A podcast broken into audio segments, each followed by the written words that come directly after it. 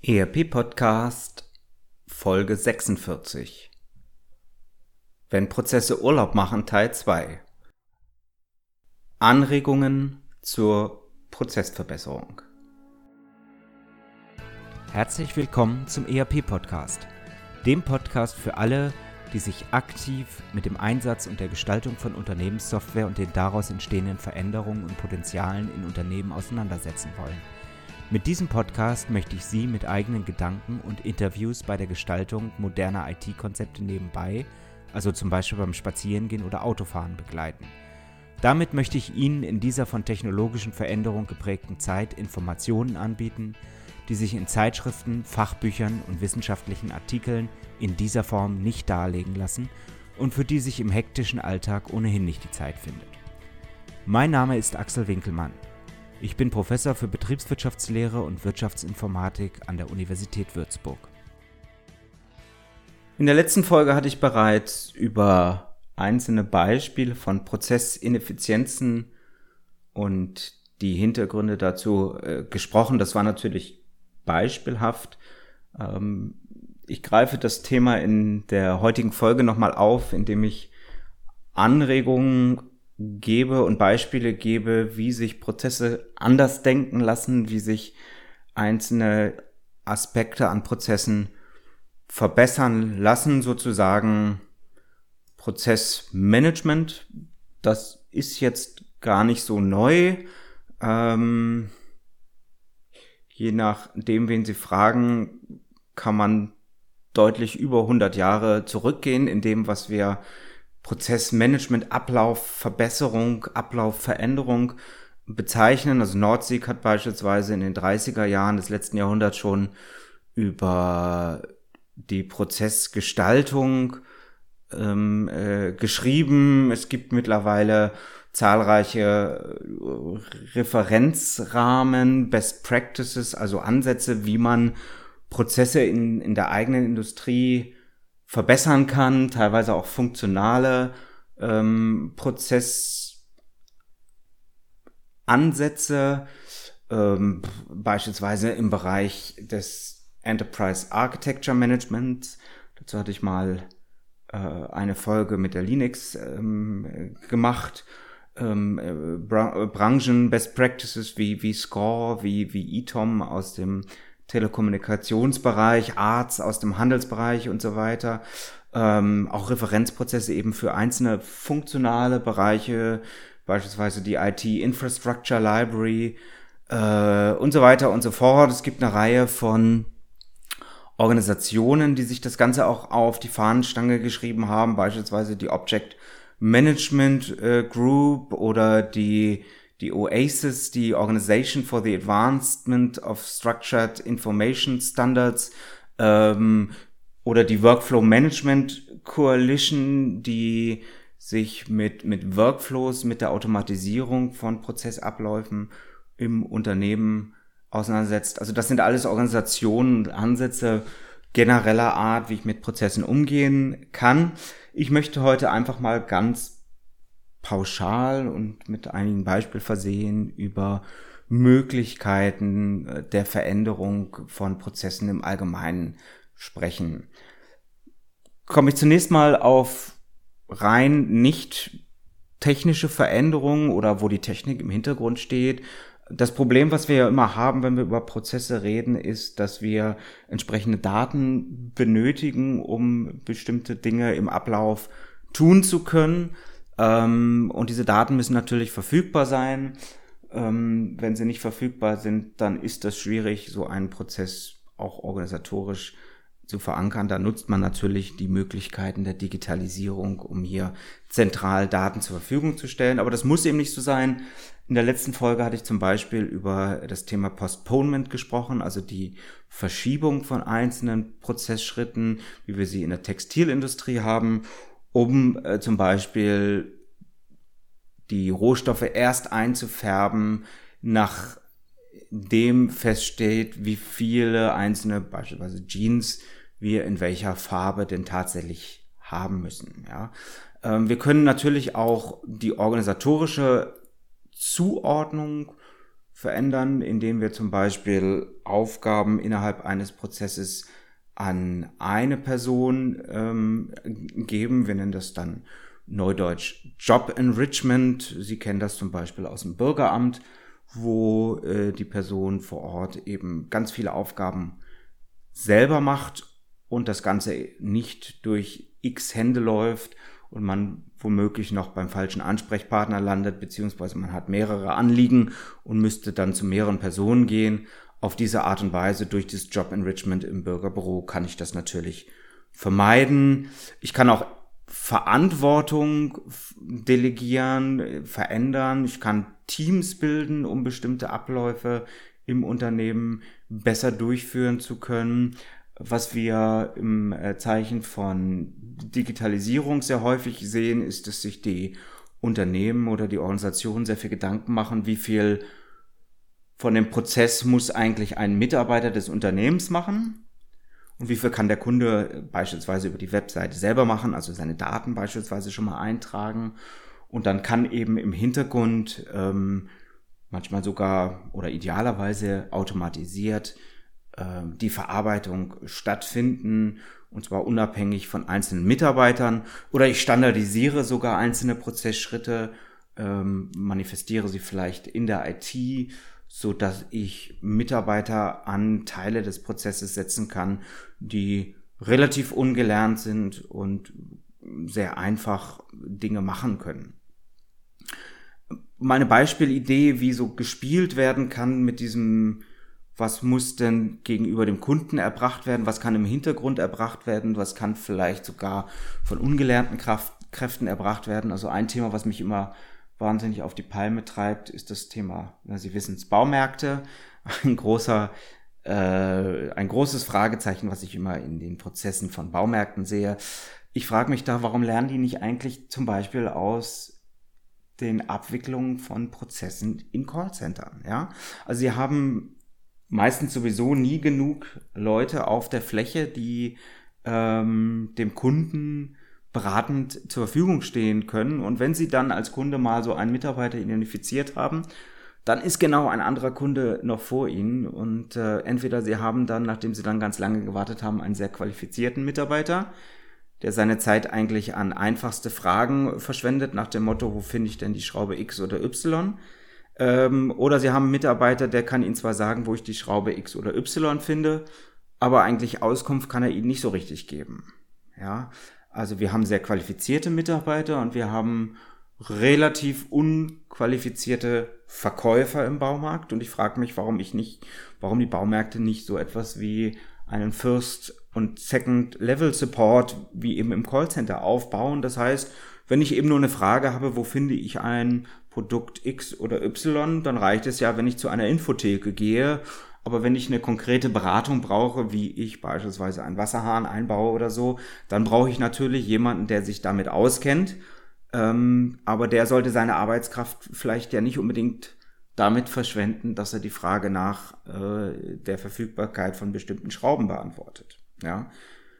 Anderes Beispiel für organisatorische Veränderungen kommt sicherlich in den nächsten Jahren auch verstärkt, ist das Thema Drive-In was wir aus dem äh, Fast-Food-Bereich natürlich kennen, aber zum Beispiel im Supermarktbereich überhaupt noch nicht haben. Und ich frage mich immer, warum muss der Kunde eigentlich einen Parkplatz suchen, in den Laden reingehen, dort selber die Ware kommissionieren. Es sind dann meistens zu wenig Dienstleistung erbringende Mitarbeiter im Laden, um Fragen zu beantworten, um äh, die Ware zu kassieren. Äh, warum erledige ich das nicht über ein Online, über eine Online-Schnittstelle, wo der Kunde quasi über den Tag verteilt seine Einkaufswünsche aufgibt und diese dann nur noch per Drive-In am Supermarkt abholt und die Kommissionierung wird eben von einer, ja, ich nenne es jetzt mal Fachkraft im Laden gemacht, ohne dass der Kunde in diesem Prozess involviert ist. Ja, ich glaube, das würde an vielen Stellen, gerade in den größeren Städten, für sehr viel Erleichterung bei der arbeitenden Bevölkerung sorgen. Dann ein zweites Beispiel für Prozessveränderungen ist das Vermeiden von Rücksprüngen. Wenn Sie so einen Ablauf von Prozessen haben, vom Angebot über den Auftrag in die Produktion, dann kennen Sie das wahrscheinlich aus Ihrem Unternehmen auch, ähm, dass die Produktion nochmal nachfragt.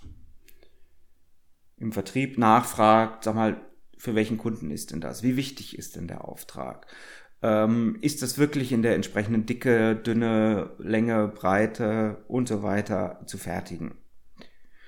Diese Rückfragen, Nachfragen per Telefon führen natürlich zu sehr starken ja, Störungen in den einzelnen Abteilungen und gleichzeitig bedeutet das eben, dass die Daten nicht in der Qualität zur Verfügung stehen, wie sie eigentlich zur Verfügung stehen sollten. Ein klares Thema unseres Datenfundaments, klares Thema der Integration ähm, findet sich in ganz, ganz vielen Organisationen. Die Vermeidung von Rückfragen, von Nachfragen, von Rücksprüngen ist ein Riesenthema. Drittes Beispiel ist die Eliminierung oder die Vereinfachung von einzelnen Ablaufschritten, von einzelnen Aktivitäten im Prozess.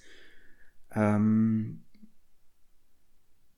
ich habe irgendwann mal mit Studierenden eine Prozessanalyse in einer sehr, sehr großen deutschen Bank, beziehungsweise in den Filialen einer sehr, sehr großen Bank mitmachen dürfen. Und ähm, dabei fiel uns in der Beobachtung der einzelnen Abläufe auf, dass gerade bei Krediten die Kunden zu bestimmten Uhrzeiten eingeladen werden und dann dort nach 20 Minuten fertig sind mit ihrem mit ihrer Kreditanfrage. Und der Mitarbeiter zu seinem Chef läuft, zu einer bestimmten Uhrzeit, um sich diese Kreditanfrage abnicken zu lassen. Das ist soweit völlig in Ordnung. Das Problem ist nur, dass zehn Mitarbeiter gleichzeitig diesen Prozess durchlaufen und alle gleichzeitig beim Chef aufschlagen, um sich ihren, ihre Prozessanfrage, ihre Kreditanfrage genehmigen zu lassen. Sie können sich vorstellen, der Engpass in diesem Falle ist der Chef. Ja, ein Riesenproblem, was man ganz einfach lösen könnte, indem man Regeln hätte, wann bestimmte Prozessschritte, wann bestimmte Genehmigungen überhaupt durchgeführt werden müssen. Ist es notwendig, ist es wirklich notwendig für einen Kredit von 200, von 500 Euro einen Chef hinzuzuziehen? Oder genügt es hier bestimmte Ausnahmeregeln zu definieren. Ein schönes Beispiel für das Thema Eliminierung oder Vereinfachung von Prozessen ist immer wieder das Thema McDonald's. Hier werden ganze Prozessschritte einfach weggelassen. Beispiel Vereinfachung. Sie werden kaum bei McDonald's sagen können, ich hätte die Pommes gerne extra knusprig doppelt gesalzen oder ähnliches. Und ähm, das Essen direkt aus Pappschalen beziehungsweise aus dem Papier sorgt natürlich dafür, dass keine Arbeitskräfte für das Spülen von Tellern, für das Abräumen in der Form benötigt werden, wie es in der normalen äh, Restaurantindustrie der Fall ist. Vereinfachung bzw. Eliminierung von Prozessschritten. Innerhalb der Abläufe kann ich natürlich auch Prozesse oder Prozessaktivitäten parallelisieren. Das wird Ihnen wahrscheinlich jede Hausfrau beim Kochen bestätigen. Wenn ich erst die Kartoffeln koche und dann das Fleisch, dann wird das wahrscheinlich kein sehr leckeres Essen werden. Im Unternehmen ist es allerdings nicht ganz so einfach, weil die Informationen, die Daten natürlich über das gesamte Unternehmen verfügbar sind. Also ähm, wenn die Daten eben nur sequenziell nacheinander vorliegen, insbesondere in Papierform, dann wird es eben sehr, sehr schwierig, das Ganze zu parallelisieren. Wieder ein Aspekt für unser Datenfundament. Erst wenn ich die Daten beispielsweise durch, durch ein Dokumentenmanagementsystem zentral vorliegen habe, dann können natürlich auch verschiedene Mitarbeiter, die im gleichen Prozess äh, mit den Daten arbeiten müssen, parallel auf diese Daten zugreifen. Das bedeutet Arbeit am Datenfundament. Beispiel Restaurant. Der typische Prozess ist die Bestellerfassung durch Aufschreiben auf einen Zettel, dann den Zettel in die Küche bringen, feststellen, dass bestimmte Essensbestandteile nicht mehr verfügbar sind, zurücklaufen zum Kunden, den Kunden neu bestellen lassen und so weiter und so fort. Typische sequentielle Abläufe, also Abläufe, die nacheinander passieren.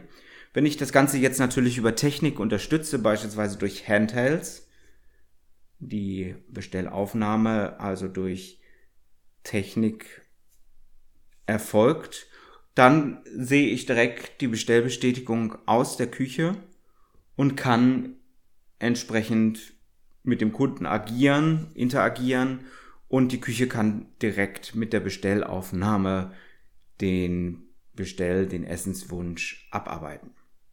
Anderes Beispiel, ist mir neulich begegnet im Schuhhandel. Auch da ist in ganz vielen Fachgeschäften der Prozess sequenziell, also die Verkäuferin kommt, bedient den Kunden, der Schuh ist nicht in der richtigen Größe da, die Verkäuferin läuft also in den hinteren Bereich der Filiale, in das Lager, sucht die entsprechenden Schuhe in der richtigen Größe aus, kommt zum Kunden zurück und so weiter. Also typisches sequenzielles Nacheinander abarbeiten des Bedienungsprozesses. Das kann ich natürlich auch anders lösen, indem ich zum Beispiel technisch die Fachverkäuferin mit einem Gerät ausstatte und die gibt quasi eine Order ins Lager, dass der Kunde oder dass sie in dem Bestell- und Bedienprozess äh, den Schuh gerne in einer anderen Größe hätte.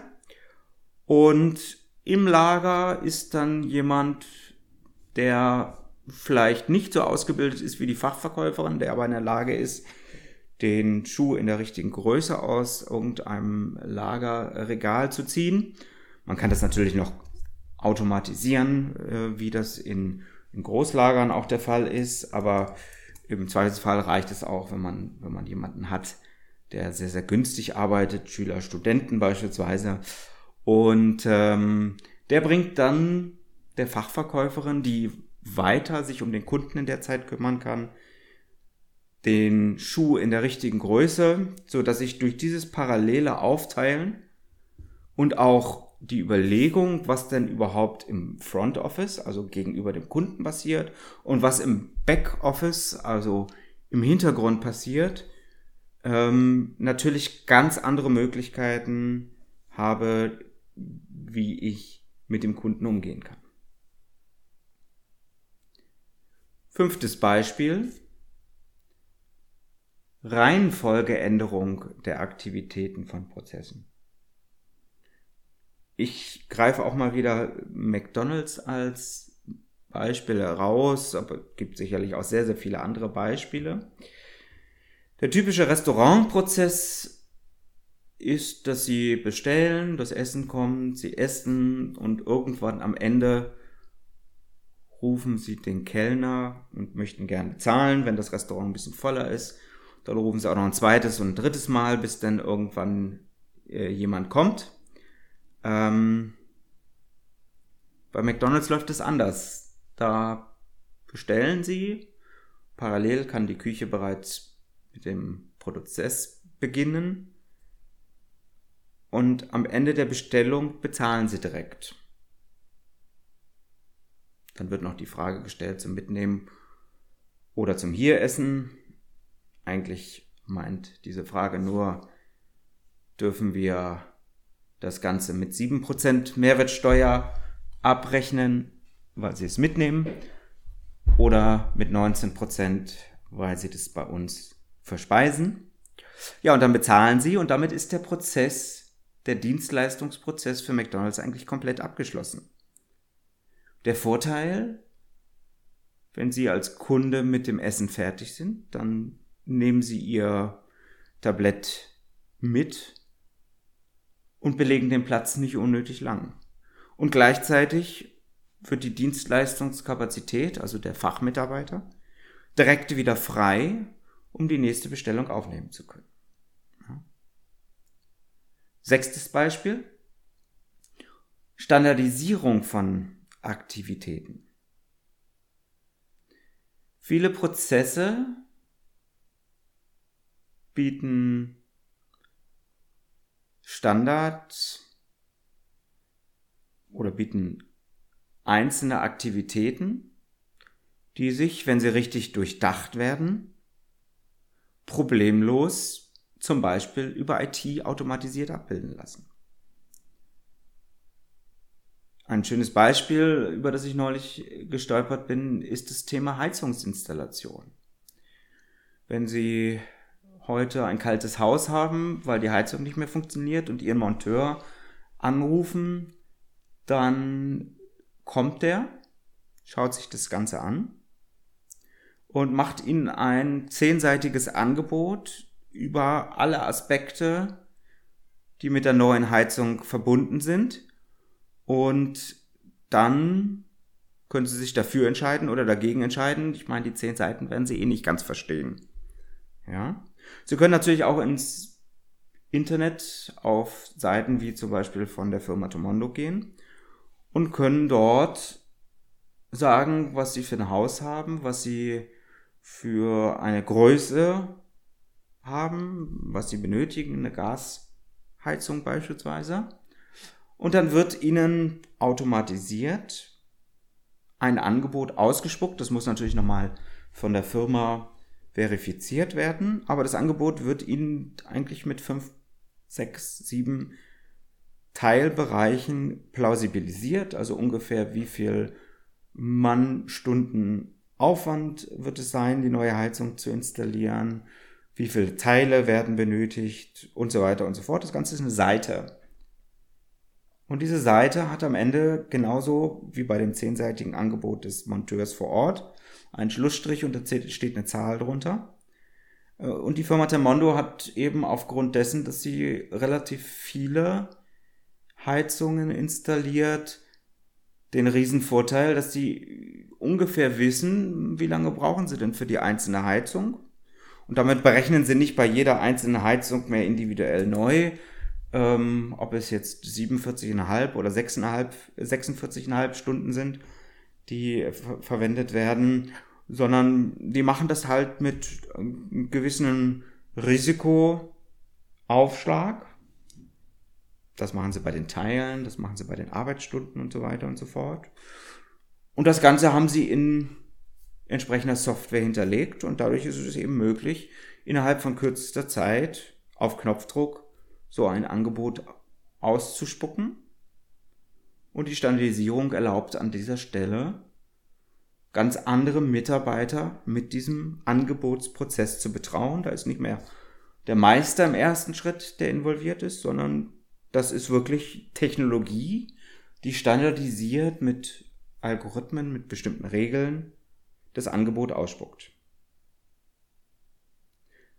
Siebter Punkt. Beschleunigung von einzelnen Prozessaktivitäten, auch und insbesondere durch Leistungsmessung. Wenn Sie mal im, vor dem geistigen Auge sich Kassentische im Supermarkt vor etwa 15 bis 20 Jahren anschauen und sich heutige Kassentische beispielsweise bei Aldi, bei Lidl, aber auch bei den Vollsortimentern anschauen, dann werden Sie feststellen, dass die Kassenbänder auf die sie die Ware legen, immer länger geworden sind. Aber der Bereich hinter der Kasse immer kürzer geworden ist. Bis hin zu Aldi Lidl, wo sie fast vollständig keinen Bereich mehr haben, um Ware abzulegen, sondern sie müssen also sehr, sehr schnell die Ware in ihren Einkaufswagen legen. Das hat den riesen Vorteil, dass der Kunde gezwungen wird, sehr, sehr schnell die Abwicklung am Point of Sale durchzuführen. Und äh, damit die Dienstleistungskraft, also die Kassiererin, der Kassierer, gar nicht mehr so lange mit dem ganzen Thema beschäftigt ist, mehr Kunden bedienen kann, die Kunden kürzer in der Schlange stehen und das Ganze entsprechend günstiger für den Supermarktbetreiber wird. Ich denke, dass wir dieses Thema Leistungsmessung gerade in dem Cloud-ERP-Bereich, in dem Datenfundament, was eben zentral im Internet liegt, zukünftig vermehrt auch über Branchen hinweg haben werden, weil es sich natürlich anbietet, wenn die Leistungsdaten vorliegen und die Einwilligung des einzelnen Unternehmens da ist, dass man automatisiert für bestimmte Bereiche des Unternehmens über Unternehmen hinweg, über Branchen hinweg Kennzahlen zur Verfügung stellt, wie einzelne Branchen, wie einzelne Unternehmen das machen und wo man sich eben selber dann auch entlang dieser Leistungsmessung, dieses Benchmarkings ähm, vergleichen kann und sehen kann, stehe ich gut da, stehe ich weniger gut da, eigene Anregungen an der Stelle bekommt. Ja. Und diese äh, Prozessveränderung, die kann ich natürlich auch jederzeit über ähm, Automatisierung, über IT-Unterstützung ähm, anstoßen. Je mehr ich die Daten zentral an einer Stelle zur Verfügung habe, desto besser ist das Ganze, desto eher kann ich entsprechend äh, Dinge automatisieren oder auch einzelne Planungsprozessschritte vielleicht wegfallen lassen, weil sie gar nicht mehr in der Form nötig sind. Ähm, denn Sie können problemlos durch den Computer erfüllt werden. Aber das ist wieder ein Thema, denke ich, für eine eigene Folge. Für heute wollte ich Ihnen einfach ein paar Anregungen mitgeben, wie ich technisch oder aber auch nicht technisch einzelne Prozessschritte verändern kann. Ich denke, das war eine ganze Menge an Dingen. Wenn Sie eigene Beispiele haben, wenn Sie Fragen zu den genannten Beispielen haben, kontaktieren Sie mich gerne jederzeit über unsere Webseite www.erp-podcast.de. Ich freue mich auf den Austausch mit Ihnen und bleibe wie immer herzlichst Ihr Axel Winkelmann. Ihnen hat der ERP-Podcast gefallen und Sie konnten wertvolle Erkenntnisse gewinnen? Dann würde ich mich über eine Bewertung auf iTunes freuen, damit auch andere von diesem Podcast erfahren können. Eine Anleitung für die Bewertung finden Sie auf www.erp-podcast.de. Dort finden Sie auch weitere Hinweise, Links und Aktualisierungen zu dieser Folge. Das war der ERP-Podcast für alle, die sich aktiv mit dem Einsatz und der Gestaltung von Unternehmenssoftware und den daraus entstehenden Veränderungen und Potenzialen in Unternehmen losgelöst von Fachzeitschriften, Büchern und wissenschaftlichen Veröffentlichungen, zum Beispiel beim Spazierengehen oder Autofahren, auseinandersetzen wollen. Mein Name ist Axel Winkelmann.